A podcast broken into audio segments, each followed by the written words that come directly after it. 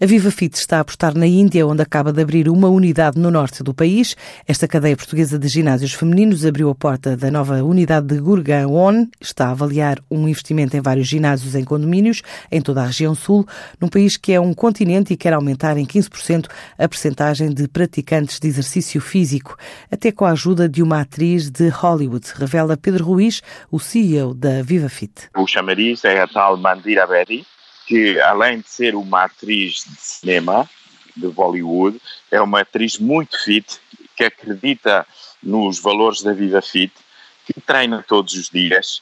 Que tem 40, já anda na casa dos 40, mas que está em perfeita saúde e, portanto, é a melhor embaixatriz que podíamos ter arranjado. E está a ser um, um grande chamariz. Uh, o outro projeto vou para a semana, saio no dia 27 para lá, para ter reuniões com os investidores deste projeto megalómano de abrir Fits dentro das, uh, dos condomínios. A Índia é um continente. Na Índia cabem mais ginásios praticamente do, do que na Europa toda e está tudo por fazer. E ainda há poucas marcas estrangeiras, ainda há falta de qualidade.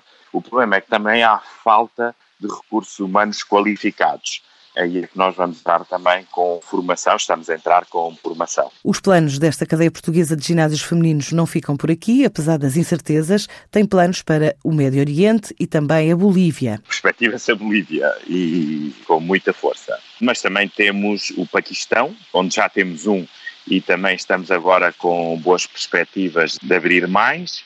E também temos uh, algumas coisas pendentes de abrir nos países árabes, embora agora com este conflito está tudo um bocadinho, as pessoas estão um bocadinho receosas, não é? Estão, digamos, a deixar passar, a ver o que é que se vai passar, não é? Por causa do conflito entre a Arábia Saudita e o Irão, ou da Arábia Saudita e os Estados Unidos contra o Irão, não é? E todos esses países do Golfo, que são os países onde nós estamos uh, implantados, estão com algum receio, mas temos três projetos pendentes assim que se resolver, que eu acho que não vai acontecer nada, isto é só politiquice, não vai acontecer nada, mas há, há sempre aquele risco é, de haver um conflito armado. Este ano a Viva Fit estima um crescimento global na ordem dos 10%.